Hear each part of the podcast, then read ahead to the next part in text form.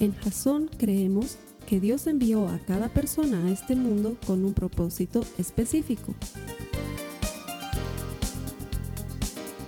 Nuestra misión es ayudarte a que tengas una relación personal con Jesús y a través de ella encuentres ese propósito para tu vida. Queremos ayudarte a alcanzar ese propósito. Es nuestra oración que este podcast te ayude a tener visión, a tener jazón.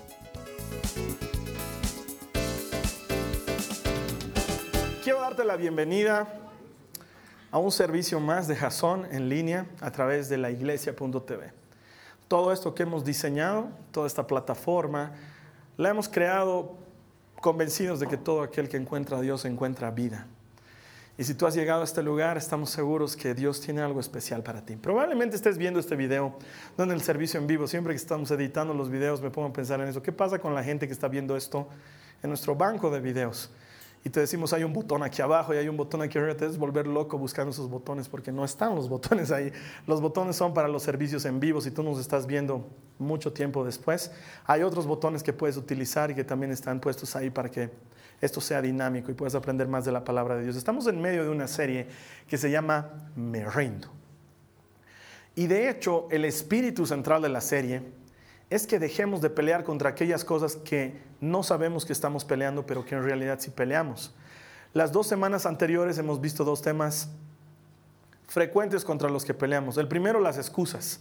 No nos damos cuenta, pero las excusas nos traen una gran lucha, porque vivimos excusándonos para no avanzar, vivimos excusándonos para no hacer las cosas que Dios tiene para nosotros, vivimos excusándonos para no salir adelante, y esa es una batalla, y la estás peleando, y a menos que te rindas, Dios no va a hacer nada al respecto. En tu vida, la siguiente semana veíamos con Esteban que somos de la clase de personas que vivimos quejándonos. Y bueno, yo solamente he escuchado las prédicas, no pude verlas pero cuando he escuchado las prédicas, he visto que Esteban hacía más o menos un sondeo y me gustaría ver aquí en el sondeo cuáles son esas personas. ¿Quién puede decir yo vivo quejándome? ¿Sí? Honestamente, sí. Levanten su mano y digan, yo me quejo todo el tiempo. De todo me quejo.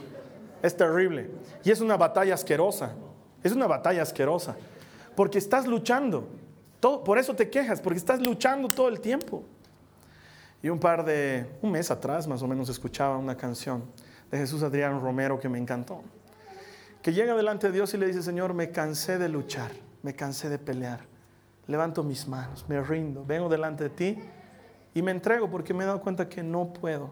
Estoy peleando contra algo que es más grande que yo. Y ese es el espíritu de la serie. El espíritu de la serie es dejar de pelear contra aquellas cosas que no podemos pelear. Hay una sola batalla que peleamos y esa es la batalla de la fe. Es la única batalla que estamos encomendados por Dios a pelear. Y la batalla de la fe consiste sencillamente en elegir creerle a Dios. Esa es la verdadera batalla. Entonces, las dos anteriores semanas hemos, nos hemos rendido y hemos dicho, dejo de pelear contra las excusas, dejo de pelear contra las quejas. ¿sí? Y hoy vamos a ver, me rindo. No más temores. Voy a dejar de pelear con mis miedos. Es una cosa que me encanta compartir contigo porque es muy desgastadora. De hecho, te quiero contar algo que me pasaba cuando yo era muy chico, yo tenía 11 o 12 años, y me considero como alguien que ha sido un niño muy temeroso, ¿sí?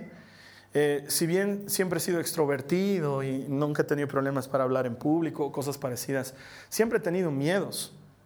Y me acuerdo, uno de los momentos probablemente centrales en mi vida en cuanto a miedos, es una madrugada, más o menos a las tres y media de la madrugada, todo oscuro en mi casa y yo parado en la puerta de mis papás viéndolos dormir. Esta escena fácilmente la podríamos poner en una película de psicosis, ¿sí? Porque los papás están ahí durmiendo plácidamente y el niño está ahí despierto, mirándonos. ¿Saben por qué? Tenía terror de que me estén engañando. Puede sonarte estúpido, pero hasta lo hablé con un psicólogo.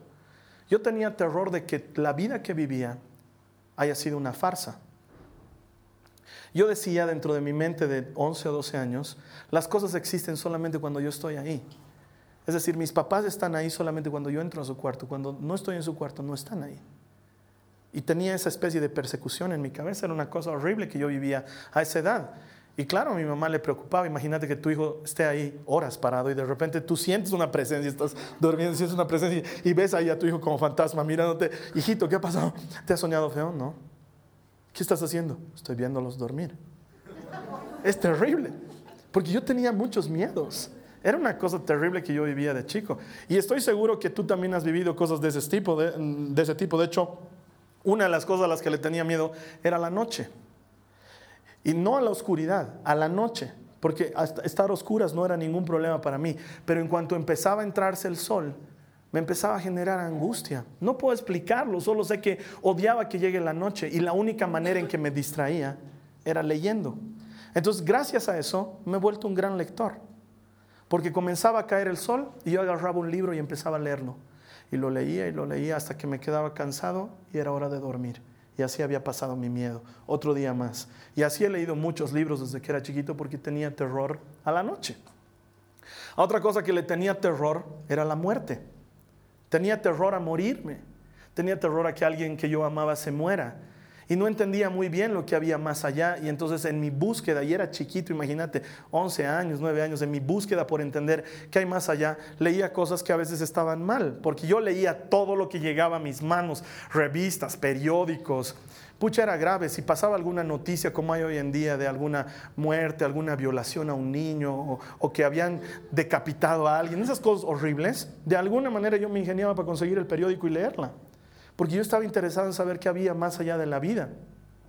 9, 10, 11 años, no era cristiano, era cristiano, ¿no? Como todos, yo nací en un hogar católico, estudiaba en, en, un colegio católico, pero no era realmente, no conocía a Dios realmente y tenía terror a morirme. Me acuerdo que mi primera fiesta he debido tener unos 11 añitos, no era fiesta realmente, era una reunión de amigos por el cumpleaños de una amiga que comenzó a las 6 de la tarde y tenía que terminar a las 9 de la noche. Yo me acuerdo que los llamo a las 7 y media de la noche, no los llamo yo, la llama la amiga de, la mamá de mi amiga, mi mamá, y le dice, ven a recogértelo a tu hijo porque está llorando.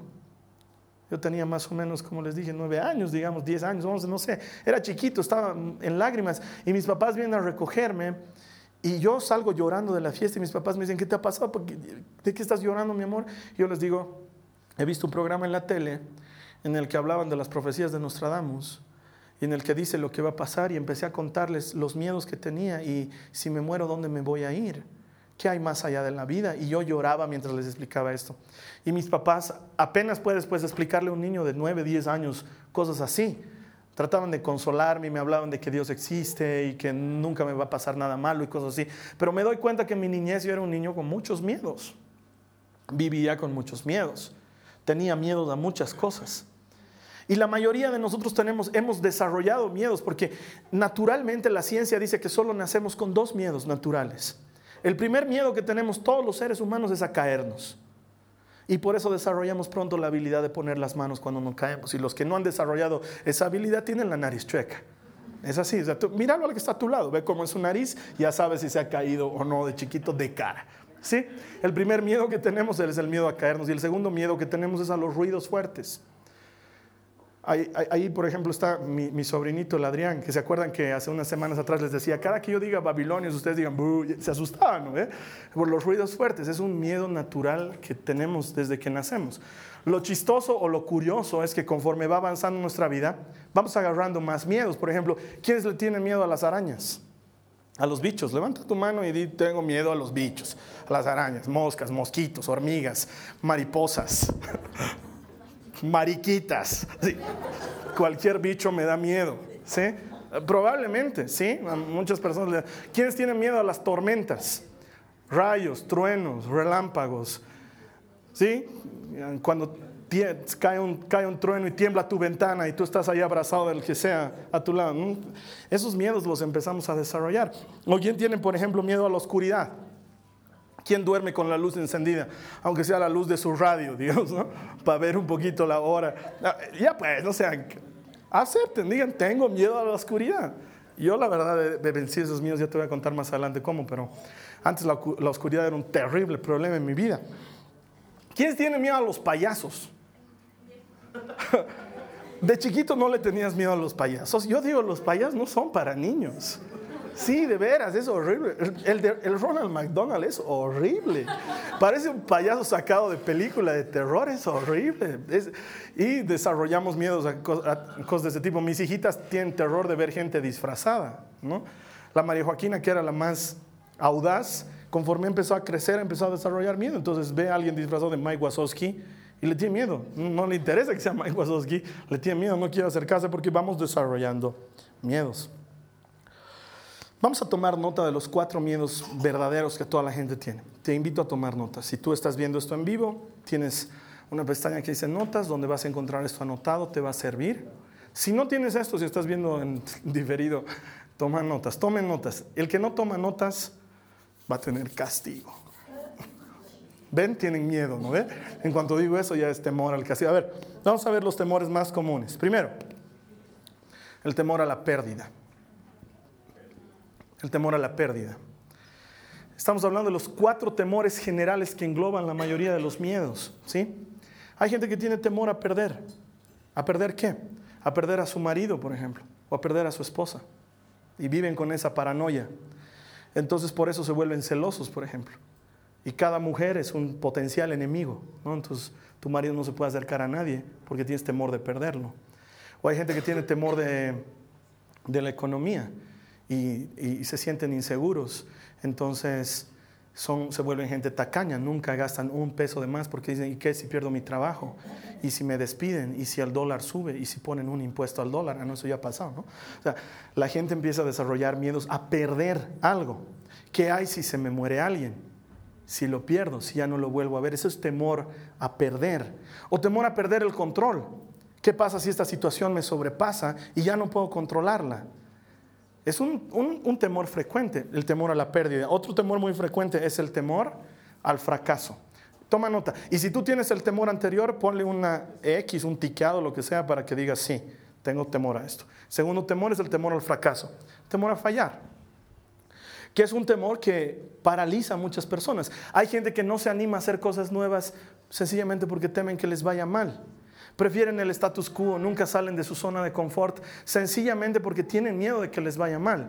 Nunca van a emprender un nuevo negocio, nunca van a intentar eh, aventurarse a tener una relación seria. Es por eso que mucha gente no tiene una relación seria con otra persona, sencillamente porque teme fracasar, porque probablemente ya fracasó alguna vez y cree que eso se va a repetir. Hay gente que por temor al fracaso no tiene hijos. Hay gente que por temor al fracaso no viaja.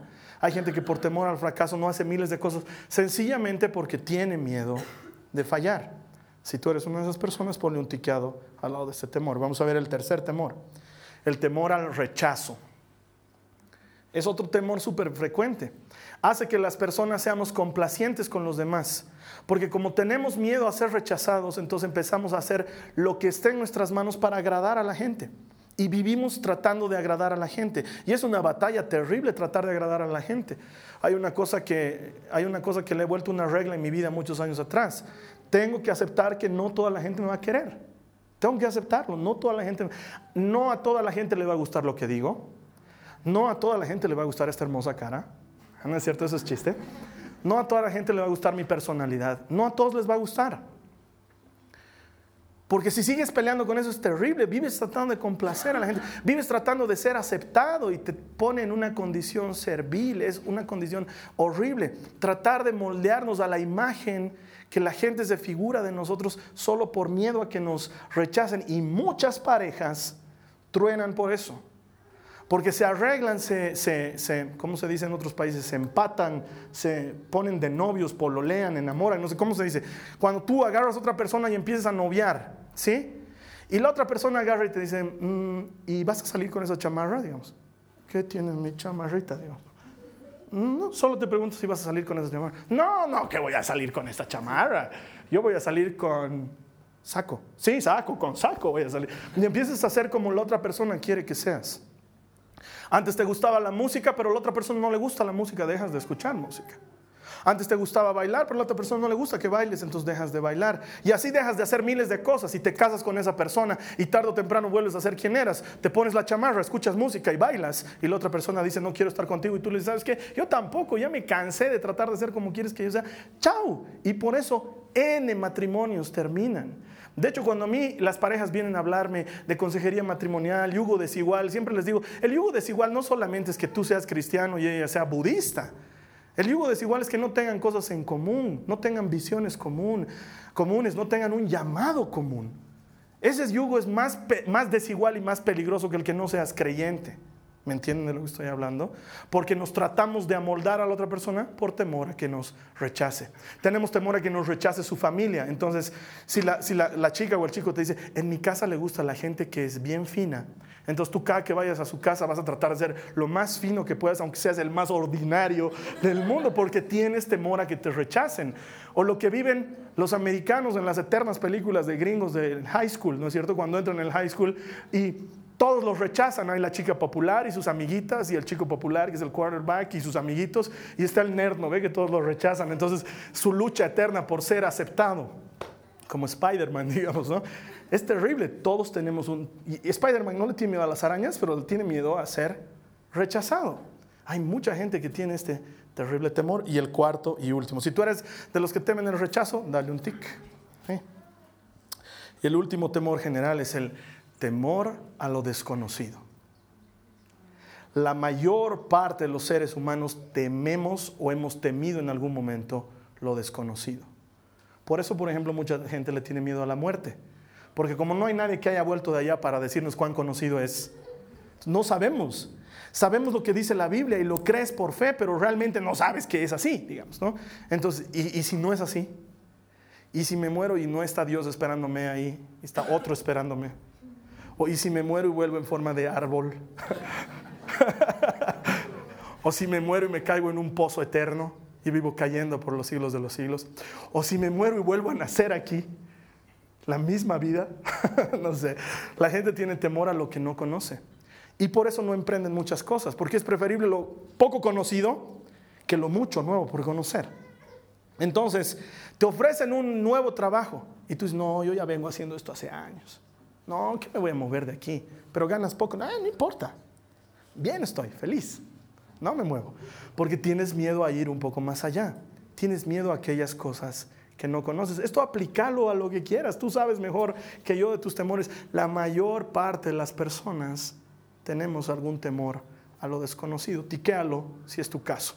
Y quiero que sean honestos, como esto no sale en la cámara. Levanten su mano los que han tiqueado los cuatro casos. Sean honestos, levanten su mano y digan, yo he tiqueado los cuatro casos. Tengo que decirles que yo tengo temor por ustedes.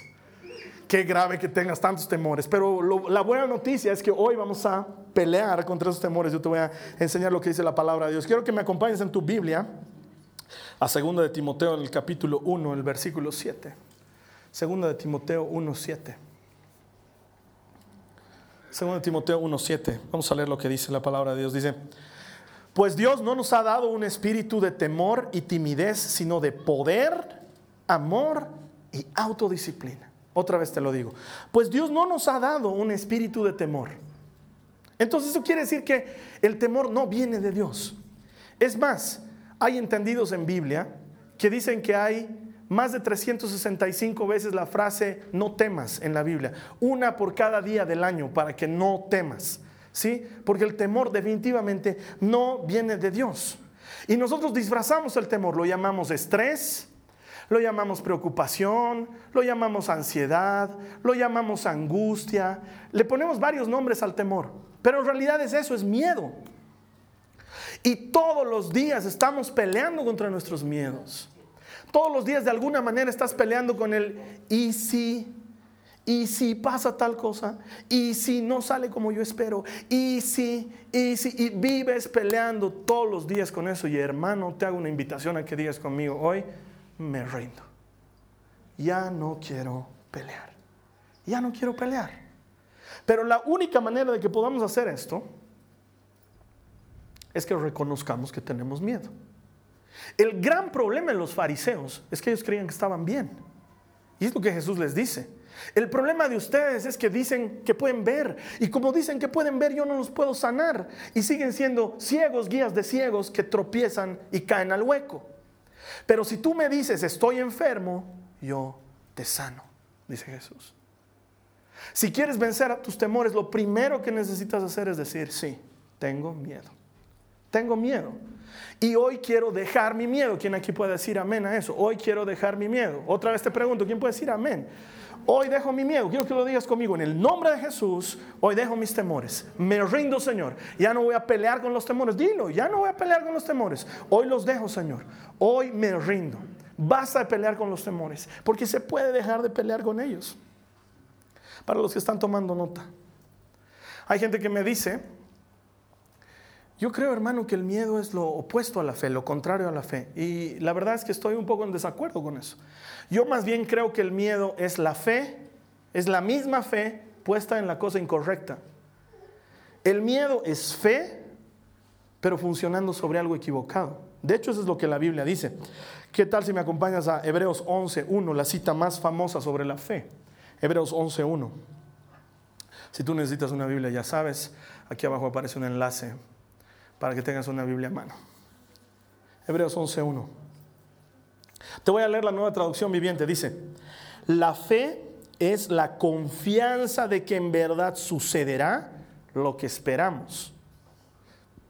Es lo que nos da la certeza de las cosas que no podemos ver. Ahora, ¿qué pasa si en lugar de decir la fe, yo digo el miedo? Mira que funciona igualito. Dice, el miedo es la confianza de que en verdad sucederá lo que esperamos. Es lo que nos da la certeza de las cosas que no podemos ver. Dime si no había sido lo mismo, solo que puesto en otra cosa. Por eso es que entramos en el juego. ¿Y si? ¿Y si viajo en avión y mi avión se estrella? Esa es la fe puesta en otra cosa. porque la verdad es que muy pocos de nosotros hacemos funcionar la fe como debería. ¿Y si me va bien? ¿Y si tengo éxito? ¿Y si gano esto? La hacemos funcionar de una manera equivocada. ¿Y si mi avión se estrella? ¿Y si me quedo sin plata para fin de mes? ¿Y si nunca llego a casarme? ¿Y si me caso con un imbécil? ¿Es o no es fe puesta en lo incorrecto? La estamos haciendo funcionar a la inversa. De hecho, Moisés lo hizo funcionar así. ¿Se acuerdan de ese pasaje donde Moisés se encuentra con una zarza ardiendo? ¿Sí? ¿Alguna vez lo han visto? Que así para hablar en confianza, Dios ahí se estaba sobraqueando, ¿no es cierto? O sea, una zarza que está ardiendo en llamas pero no se consume. Eso es como para decir, wow, digamos. Dios estaba ahí mostrando todo su poder y toda su gloria en una zarcita. Y está Moisés ahí, ya sin sandalias, descalcito, con su bastón. Y Dios le dice, vas a ir a liberar a mi pueblo. Y a Moisés le da miedo a lo desconocido, le da miedo a lo conocido también porque el faraón lo estaba buscando por asesinato. O sea, a Moisés le da todos los miedos que le pueden dar. Y entonces le dice, y si no me creen que has hablado conmigo, y si el faraón no quiere dejar salir a tu pueblo, y si me, me, como siempre me pasa, una prueba clara de que la fe muchas veces la utilizamos de la manera equivocada, teniendo la certeza de lo malo, teniendo la certeza de lo que no queremos recibir. Porque la fe es la certeza de lo que esperamos. Y si esperas algo malo, estás poniendo tu fe en algo incorrecto. Ese es el temor actuando en nosotros. Y lo puedes vencer trabajando cerca de Dios. De hecho, tu temor me revela dos cosas importantes sobre cómo eres. La primera, para los que quieren tomar notas, tu mayor temor revela aquello que más te importa. Tu mayor temor revela aquello que más te importa. Si temes por tus hijos, quiere decir que lo que más te importa son tus hijos. Muchas mamás me dicen, Carlos Alberto, no puedo dormir hasta que mi hijo llega de una fiesta. Si temes por la vida de tu hijo, probablemente es porque tu hijo te importa mucho. ¿sí? O, Carlos Alberto, temo por la salud de mi esposo, trabaja tanto que lo veo desgastado. Que eso quiere decir que tu esposo te importa mucho y por eso su salud te preocupa. O a lo mejor dices, eh, temo que la economía cambie y yo pierda todo lo que he ahorrado. Ok, es un temor natural que tenemos y eso quiere decir que te importa mucho. Eh, tus finanzas, te importa mucho tu seguridad económica, que no es malo que te importe, ¿sí? lo, malo del dinero no es tenerlo, es que el dinero te tenga a ti, que son dos cosas diferentes. Pero lo que más temes me revela aquello que más te importa. Y la segunda cosa, lo que más temes revela aquello en lo que confías menos en Dios. Lo que más temes revela aquello en lo que confías menos en Dios. Porque si realmente confiaras en esa área en Dios, no te preocuparías. Tiene toda la lógica del mundo. Si realmente confías en un área de tu vida, no te preocupas de esa área. Pero cuando temes mucho por un área de tu vida es porque no sabes si Dios la va a manejar o no estás seguro si Dios la va a manejar o no estás seguro si Dios está en control. Entonces si temes mucho por tus hijos probablemente es porque no le has entregado tus hijos a Dios como deberías habérselos entregado. O si temes mucho por tu vida probablemente no le has entregado tu vida a Dios, no sé. Lo que temes, lo, lo que más temes me habla de aquello en lo que menos confías en Dios. Y hasta que no nos enfrentamos con nuestra desgracia, no podemos ser sanados. Quiero que me entiendan eso. El objetivo de las prédicas no es hacernos sentir bien y hacernos sentir lindos y que vayamos aquí saltimbanqueando. El objetivo de las prédicas es acercarnos a Dios. Y no te puedes acercar a Dios a menos que digas, tengo un problema, tengo una necesidad, tengo temores. En estas áreas todavía no he confiado en Dios. De hecho, quisiera que anotes esto. Me temo que Dios no se haga cargo de y ahí anotes de qué temes que Dios no se haga cargo. Sé honesto, sé sincero. ¿Con qué temor peleas frecuentemente? Me temo que Dios no se haga cargo de. Yo voy a ser honesto contigo. Hay unas cuantas cosas de las que todavía temo. Temo sobre mi futuro, por ejemplo. Me esfuerzo y me esfuerzo y la peleo y la lucho todos los días por conseguir las cosas que sé que Dios me ha encomendado. Y muchas veces digo, ¿y si no lo logro? ¿Y si me va mal? Y si le fallo a mi esposa y a mis hijas que están dependiendo de mí y de mi trabajo. Y es una lucha que tengo de confiar en Dios y decirle, Señor, tú me has llamado a esto y contigo lo puedo lograr, pero es una lucha. Otro temor que tengo es que mis hijas crezcan. Hasta ahora no lo puedo trabajar eso. Me la imagino a la Nicole o a la María Joaquina de 15 años y me, me quiero morir. Me duele en el alma saber que un día mis hijas se van a ir de mi casa. Me, me mata. No lo puedo trabajar. Estábamos en las vacaciones que te he contado y les estábamos enseñando a, nadar a las dos, entonces estábamos en la piscina y como la Nicole lo había logrado, estaba en sus salvavidas, entonces empecé a bailar con ella en el medio de la piscina. Y ese momento que debería ser un momento de mucha alegría, se transforma en un momento de mucho temor para mí. Porque digo, algún día voy a estar bailando así con mi hija para que se vaya con otro hombre. Y quién sabe quién será ese infeliz que desde ahora ya tiene un suegro.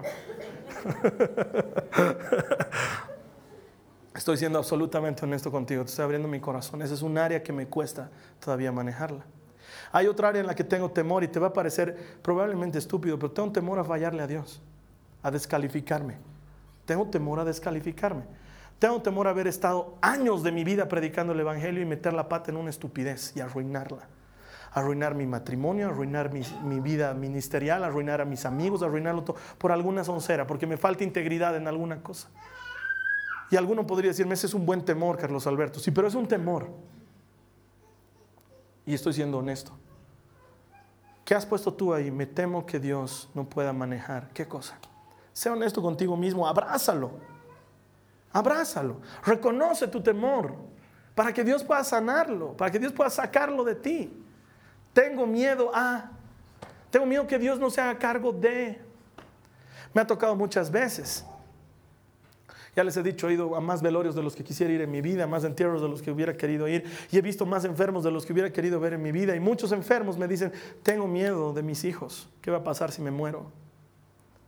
Tengo miedo de mi familia, ¿qué va a hacer si yo no estoy con ellos? Tengo miedo de la desgracia de mi mujer, capaz de que se case con otro.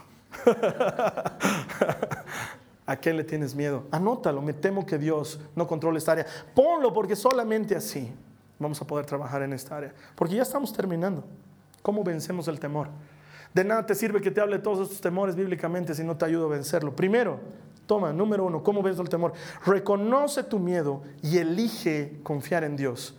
Es una decisión consciente, no es un proceso emocional, sentimental, no pasa algo en tu corazón, es una elección. Reconoce tu miedo y elige confiar en Dios. Pero no es como la negación, no es como cuando eres changuito, no digo, no digo, soy de palo, tengo orejas de pescado, que está ahí el miedo y, para no enfrentar el miedo como yo, leía, leía, leía, leía. Eso es negación. Es reconocer, tengo miedo a la oscuridad. Tengo miedo a la oscuridad y elijo caminar a oscuras porque tú estás conmigo. Porque tu bar y tu callado me infunden aliento. Tengo miedo a viajar solo. Tengo miedo a subirme a un avión, tengo miedo a subirme a una flota, tengo miedo. Pero elijo confiar en ti porque tú estás conmigo. Es una elección, no es un sentimiento. No va a nacer una confianza en ti. Tienes que decidir por Dios. De hecho, te quiero contar una pequeña historia. Has escuchado que muchas veces hablamos de David, un capo David. Y había sido elegido como futuro rey de Israel. Pero antes de que sea rey, había rey en el puesto. Ese se llamaba Saúl. Y Saúl estaba furioso en contra de David a causa de esto porque él sabía que le iba a quitar el trono. Y entonces había puesto a todo su ejército y a toda la nación israelita a perseguir a David. Ahora, para que tú entiendas mejor esto y para que te, para que, no sé, pues te contextualices, es como que de repente te pase algo así como que el presidente de los Estados Unidos te declara enemigo de los Estados Unidos, como lo que pasó con Bin Laden, ¿te acuerdas? Y dice, vamos a perseguir y a matar a Osama Bin Laden. ¿Se acuerdan cuando dijo, dijo eso el presidente Bush primero? ¿No? We, will hunt you down. Les encanta decir eso, ¿no? You can run, but you can hide. ¿No ven? Les encanta decir eso a los gringos, ¿no? Y es todo el aparato militar, político y económico de una superpotencia persiguiendo a alguien. Es como que el presidente Evo Morales agarre y diga, te he fichado, te voy a perseguir. y, y te busque y te persiga y la policía, el ejército, los ministerios, las organizaciones. O sea, no puedas ir a sacar un carnet de identidad al CEGIP porque sabes que eres el más buscado. Esa es la situación de David. No es que su cuate ha dicho, sabes que a la salida te espero. No. El rey de Israel ha dicho, todo el ejército me persigue y me mata a ese hombre. Así estaba David en ese momento. Y quiero que veas conmigo al Salmo para que veas cómo trabaja David sobre su miedo. Salmo 56, versos 2 al 4. Habla David, está hablando con Dios. Dice, todo el día me persiguen mis adversarios. No puede ir a ningún lado, no puede entrar a un restaurante y comer. No puede cargar gasolina en su caballo. Todos los días me persiguen mis adversarios. Son muchos los arrogantes que me atacan. Versículo 3. Cuando siento miedo, pongo en ti mi confianza. Cuando siento miedo, pongo en ti mi confianza. Confío en Dios y alabo su palabra. Confío en Dios y no siento miedo. ¿Qué puede hacerme un simple mortal? ¿Entiendes lo que está haciendo David?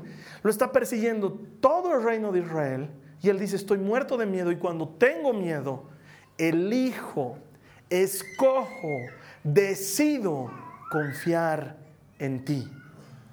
Decido hacerlo. Decido confiar en ti y bendecir tu palabra. Decido confiar en ti y bendecir tus promesas. Y entonces ya no tengo miedo porque me doy cuenta que no hay nada que el hombre pueda hacerme. ¿Qué me puede hacer el hombre? Dice David. Ahora, si yo le tuviera que responder, le diría a David, te puede matar, te puede meter a la cárcel, el hombre te puede reventar. ¿Cómo vas a decir qué me puede hacer el hombre? Son 80 mil contra ti, te pueden hacer pelota. Pero él ha cambiado de perspectiva, dice, ok, ¿y si me agarran? Y me meten a la cárcel y me matan. Con todo, no me podrán separar del amor de Dios no me podrán separar de Él. Nada podrá ser más fuerte que eso. Si lo ponemos en lenguaje del Nuevo Testamento, es Pablo diciendo, ¿qué nos separará del amor que tenemos en Cristo Jesús? Angustia, hambre, pena, desnudez, peligro espada. Antes en todas estas cosas somos más que vencedores por medio de aquel que nos ha amado. Por eso estoy convencido que ninguna cosa creada nos separará del amor que tenemos en Cristo Jesús. Pero para eso tienes que elegir. No es algo que nace, no es como que te levantes un día y, uy, ya no tengo miedo. Tienes que elegir elegir confiar en Dios, elegir creer en su palabra. Es una decisión consciente de cambiar de perspectiva. Y número dos, ¿cómo vencemos nuestros temores? Número dos, busca a Dios hasta que Él se lleve todos tus temores. Como quien se le ha pegado peste y la única manera es ducharse mil veces al día, así, busca a Dios mil veces al día. Porque yo te aseguro que si sales de la ducha, sales, estás con tu toallita y te empiezas a peinar al espejo o a despeinar en mi caso y agarras así. Te vuelves a meter a la ducha, ¿no? Sales de la ducha, te secas. Te vuelves a meter a la ducha, ¿no? No vas a decir, ah, ya estoy hediondo y me vale. No voy a decir, no haces eso, ¿verdad? O hay alguien aquí, bueno, creo que hay gente que hace eso. No aquí, obviamente, pero hay gente que debe hacer eso, porque si no, no, no sé. Yo me he topado con alguna de esas personas alguna vez. Pero si tú sientes que estás con algo encima y no te lo has podido sacar, te lo vuelves a intentar, ¿no es cierto? Ok, busca a Dios hasta que se lleve tus temores. Búscalo. Hasta que se lleve tus temores. No sabes que he ido dos domingos a la iglesia y no, no, no pasa nada, sigo teniendo miedo. Sigo teniendo. No, no es así. Es búscalo con insistencia, con perseverancia, con desesperación. Porque estamos hablando de una cosa que te tiene agotado, contra la que luchas todos los días. Ok, busca a Dios hasta que te agotes de buscarlo. ¿Eso qué es? Ora primero. Ora. No te canses de orar. Ay, hermano, dos semanas que no oro. Ora. Si tienes un problema, ora. ¿Qué haces sin orar? Es más, estoy convencido que muchas veces tenemos problemas solamente para que oremos. Es la única manera en que Dios nos enfoca en lo que tenemos que hacer. Porque estamos tranquilos y dejamos de orar, dejamos de leer la Biblia. ¿Sabes qué? Ora, lee tu Biblia, ven a la iglesia. La iglesia no es una actividad más, no es hoy día tengo salteñada, iglesia y en la tarde vamos a ir a jugar bowling. No es así. La iglesia es parte de la vida de un creyente. Uno viene a la iglesia para encontrarse con Dios. Entonces ven a la iglesia. Ven a nuestro discipulado. ¿Por qué no vienes a aprender más de la palabra? Ah, porque yo ya sé. Entonces ven a dar clases, te necesito. Se está muriendo ahí el André. No se asusten, todo está bajo control. Tranquilos. Si sabes más de lo que crees que puedes aprender, ven a dar clases, te necesito en el discipulado. Pero ven al discipulado. Búscalo a Dios. ¿Por qué no te has anotado en un compartimiento bíblico? Es que en ninguna hora puedo. Tienen horarios bien difíciles, sí, pero el temor no tiene horario, te ataca cualquier día. Metete a un compartimiento bíblico. Si de veras estás desesperado por Dios, busca a Dios. Métete en un servicio. Busca algo que hacer por Él. Inundate tanto de Dios de manera que Él se lleve tus temores. Esa es la manera. No conozco otra manera. De hecho, te voy a leer lo que dice el Salmo 34, verso 4. Salmo 34, verso 4. Busqué al Señor y Él me respondió y me libró de todos mis temores. Busqué al Señor y Él me respondió y me libró de todos mis temores. La manera en que te libras de los temores es buscándole, buscando al Señor. Él me libró. Estaba atemorizado y Él trabajó en mi vida. Estaba angustiado y Él me rescató de donde yo estaba. Estaba metido en un pozo y Él se metió al pozo y me sacó del pozo. Busqué al Señor y Él me libró de todos mis temores. Muchas veces buscamos librarnos de los temores de manera equivocada. Y hay muchas cosas equivocadas que hacemos para librarnos de los temores, desde, desde tomar bebidas alcohólicas y embrutecernos y con eso nos creemos más valientes y por eso luego aparecen contagios, la nariz chueca, la botella en la cabeza, hasta refugiarnos en otras personas. Mucha gente se casa por eso. Viven inseguras y se casan con alguien y dicen, ahora Él me va a proteger. Y luego Él no te protege, es más, te traiciona y peor. Así que vives en inseguridad total, temes que hasta tu hijo te apuñale por la espalda. Por no buscar a Dios. Porque Él es el único que puede librarte de todos tus temores. Es el único, no hay otro. Me gustaría decirte, y si Dios falla, puedes buscar, pero no, Dios no falla y no hay otro.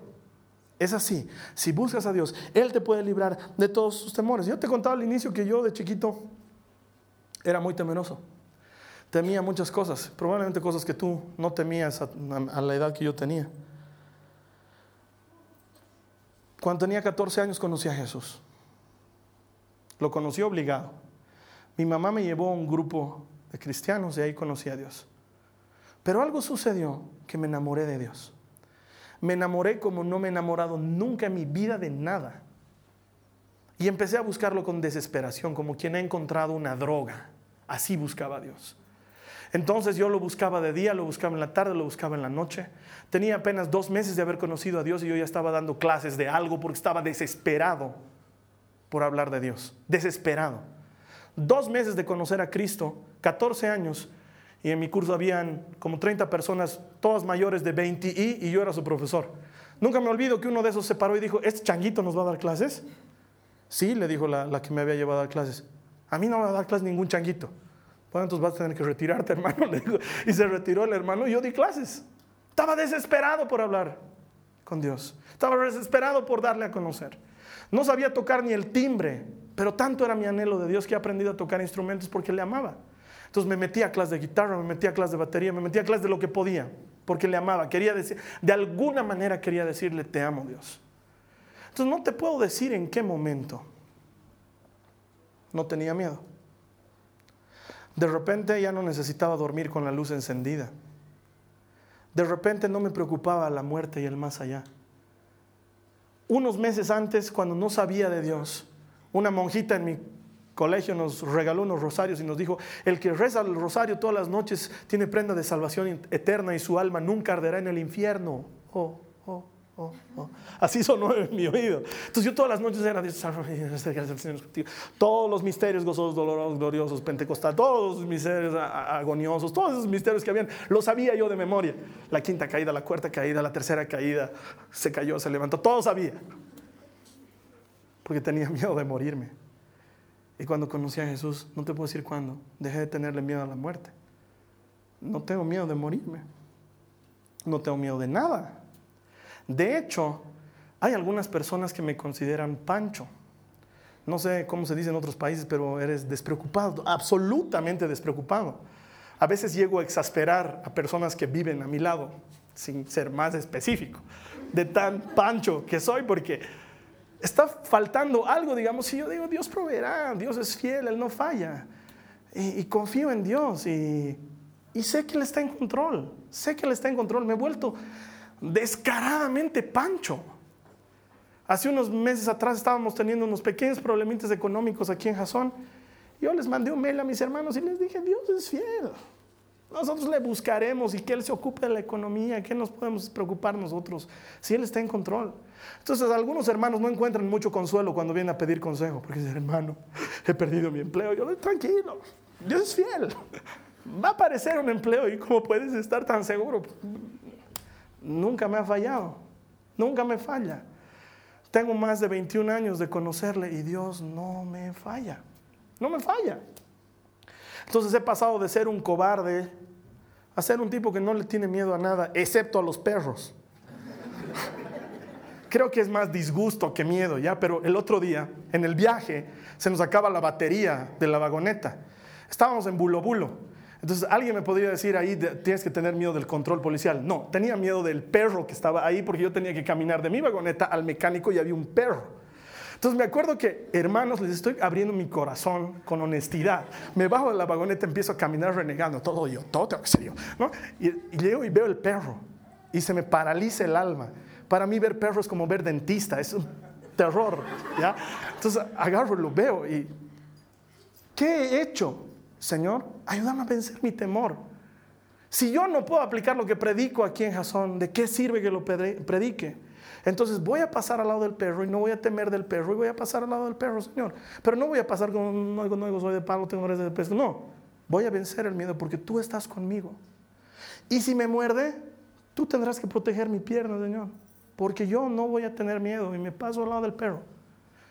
Y estoy entrando al garaje y veo que hay una jauría de perros en bulo bulo cuidando el garaje del mecánico. Bueno, pues señor, algún día tenía que enfrentarme a la jauría, me he entrado. Uno ha venido a olerme mendigo hijo de Satanás, y yo estaba ahí con el mecánico. y luego tuve que volver a pie, y uno de los perros nos seguía, emisario del enemigo. He llegado tranquilo a mi vagoneta y luego, luego el perro fue el que me quiso cobrar una exacerbada suma por haberme dado electricidad a mi batería, pero eso es historia de otro día. Puedes vencer tu miedo cuando buscas a Dios de todo tu corazón. No me acuerdo cuando vencí los otros miedos. Y si Dios lo hizo conmigo, lo puede hacer contigo. Lo puede hacer contigo. Es más, Él quiere hacerlo contigo. Quiere que venzas tus miedos. La Biblia está cargada de no temas, yo soy tu Dios. No temas, yo estoy contigo. No temas, yo te estoy cuidando. No temas, estoy a tu lado. No temas, no soy yo el que te he mandado. No temas, no soy yo el que te he dicho que hagas esto. No temas, no temas. Busca a Dios y Él se llevará todos tus temores. Te quiero leer algo que dijo John Wesley, el fundador de la iglesia metodista, un gran hombre así de la talla de Lutero, digamos. Él dice, nunca he pasado por más de 15 minutos de ansiedad o miedo. Cada vez que siento que el miedo se está apoderando de mis emociones, cierro los ojos y doy gracias a Dios, quien todavía está en el trono, reinando sobre todo, y me consuelo al saber que Él está en control sobre todos los asuntos de mi vida. Me parece increíble lo que dice Wesley. Cada vez que tengo miedo, dice, cierro mis ojos y le digo, Señor, gracias, tú sigues en el trono. Nada ha cambiado. Ha venido el problema a tu vida y Dios no ha dicho, pucha, ¿y ahora qué vamos a hacer? ¿Cómo le salvamos a este hermanito? ¿En qué problema se ha metido?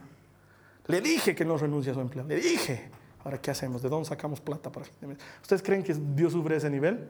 Se ha enfermado. Ay, no, ya se va a venir conmigo. Y tenía que vivir 15 años más. ¿Qué hago? ¿Cómo le aumento 15 años más? Es bien complicado desde aquí, desde el cielo. ¿Ustedes creen que Dios sufre ese nivel? Él sigue en el trono. Otra vez te lo digo. Él sigue en el trono. Cada vez que tengas miedo, cerrar tus ojos, dile, Dios, tú sigues en el trono. Tú estás en control. Estás en control. No es algo que yo tengo que lograr. Ojalá tuviera que esforzarme para que estés en control, entonces me esforzaría. Pero no, aunque no te esfuerces, Él está en control. Lo está. Él está en control ahorita mismo. Entonces, en lugar de jugar el jueguito de, ¿y si? ¿Y si me va mal? ¿Y si me enfermo? ¿Y si me muero? ¿Y si mi hijo se casa con una mala mujer? ¿Y si? ¿Y si? ¿Por qué no cambias el juego? ¿Y si Dios me bendice? ¿Y si Dios dispone todas las cosas para bien de mí porque le amo? ¿Y si Dios transforma esta situación mal en algo bueno para mostrar su gloria? ¿Y si Dios me ha elegido a mí para por medio de mí hacer una cosa grande? ¿Y si Dios lo quiere hacer? Él sigue en control. Nada se escapó de su plan. Sigue teniendo el control sobre tu vida. Voy a terminar con Isaías 26.3. Te voy a pedir que cierres tus ojos. Isaías 23.3. Cierra tus ojos ahí donde estás. Déjame leerte lo que dice el profeta. Tú guardarás en perfecta paz a todos los que confían en ti. A todos los que concentran en ti sus pensamientos. Dios, ayúdanos a mantenernos enfocados en ti. Díselo hoy día al Señor conmigo, me rindo. Ya no quiero pelear contra mis temores. Díselo. No te quedes callado, eso no sirve de nada, hermano. Dile, me rindo, Dios. Ya no quiero vivir en temor. Y si tienes miedo de que los demás te escuchen, vence ese miedo más. Todos tenemos temores, así que dile a Dios, me rindo, ya no quiero pelear contra este miedo. Ya no quiero vivir con la inseguridad. Me rindo. Hoy dejo de pelear y te entrego la carga a ti, Señor. Hazte tu cargo de mis miedos, hazte tu cargo de mis temores, hazte tu cargo de mis inseguridades. Hazte cargo tú, Señor. Díselo ahora a Él.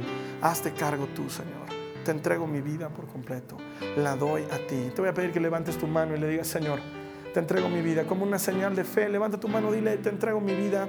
Tú que estás ahí conectado, hay un botón debajo de mí que te ayuda a levantar tu mano de alguna manera. Aprieta ese botón, levanta tu mano y dile, te entrego mi vida ahora. Quiero que tú estés en control, porque cuando yo estoy en control tengo miedo, me atemorizo por las situaciones, tengo miedo de lo que vaya a pasar más adelante, pero ahora levanto mi mano como testimonio público de que te creo, de que me rindo, de que te entrego mi carga, Señor, en el nombre de Jesús en el nombre de Jesús. Ayúdame a buscarte con desesperación. Ayúdame a buscarte con anhelo, Señor. Ayúdame a encontrarme contigo. Y, y, que de esa manera, encontrándome contigo, me libres de todos mis temores. Si tú nunca has recibido a Jesús como tu Salvador, déjame ayudarte a hacerlo. Es la cosa más sencilla y al mismo tiempo la más importante que puedes hacer. Vamos a decirle, Señor, te entrego mi vida. Te pido perdón de mis pecados. Hazte cargo tú ahora y dame la vida nueva que tienes para mí. Si tú quieres hacer esto, es una oración simple. Repite después de mí, digo conmigo, Señor Jesús, te entrego mi vida por completo. Te pido perdón por todos mis pecados y a cambio recibo la vida nueva y abundante que tienes para mí. Te doy gracias, Jesús. Si tú hecho esta oración, la Biblia garantiza que tú has nacido de nuevo. Y para los que hemos nacido de nuevo, las cosas viejas pasaron, todas, todas son hechas nuevas. Tal como sucedió conmigo cuando tenía 14 años. No tengo idea en qué momento dejé de tener miedo a la muerte, en qué miedo dejé de tener miedo en qué momento dejé de tener miedo a la noche. Solamente sé que Dios vino y lo hizo. Y si lo hizo conmigo, lo hizo también contigo. Puedes estar feliz de que Dios ha venido a tu vida. Quiero verte aquí la siguiente semana. Dios tiene más para ti. La siguiente semana vamos a estar hablando de me rindo, no más. ¿Qué era? Ah, me rindo. No quiero imitar a nadie, eso es. Me rindo, basta de imitaciones, quiero ser original. Eso lo vamos a ver la siguiente semana aquí en Jason en línea. Te espero, va a ser un gusto estar contigo. Que Dios te bendiga. Chao. Esta ha sido una producción de Jason Cristianos con Propósito. Para mayor información sobre nuestra iglesia o sobre el propósito de Dios para tu vida, visita nuestro sitio web www.jason.info. Allí encontrarás muchos recursos para animarte en tu relación con Dios, enseñanzas, nuestro blog, prédicas y mucho más. Te lo deletreamos www.jazon.info. También puedes visitarnos en nuestro sitio en Facebook www.facebook.com barra Que Dios te bendiga abundantemente. Muchas gracias.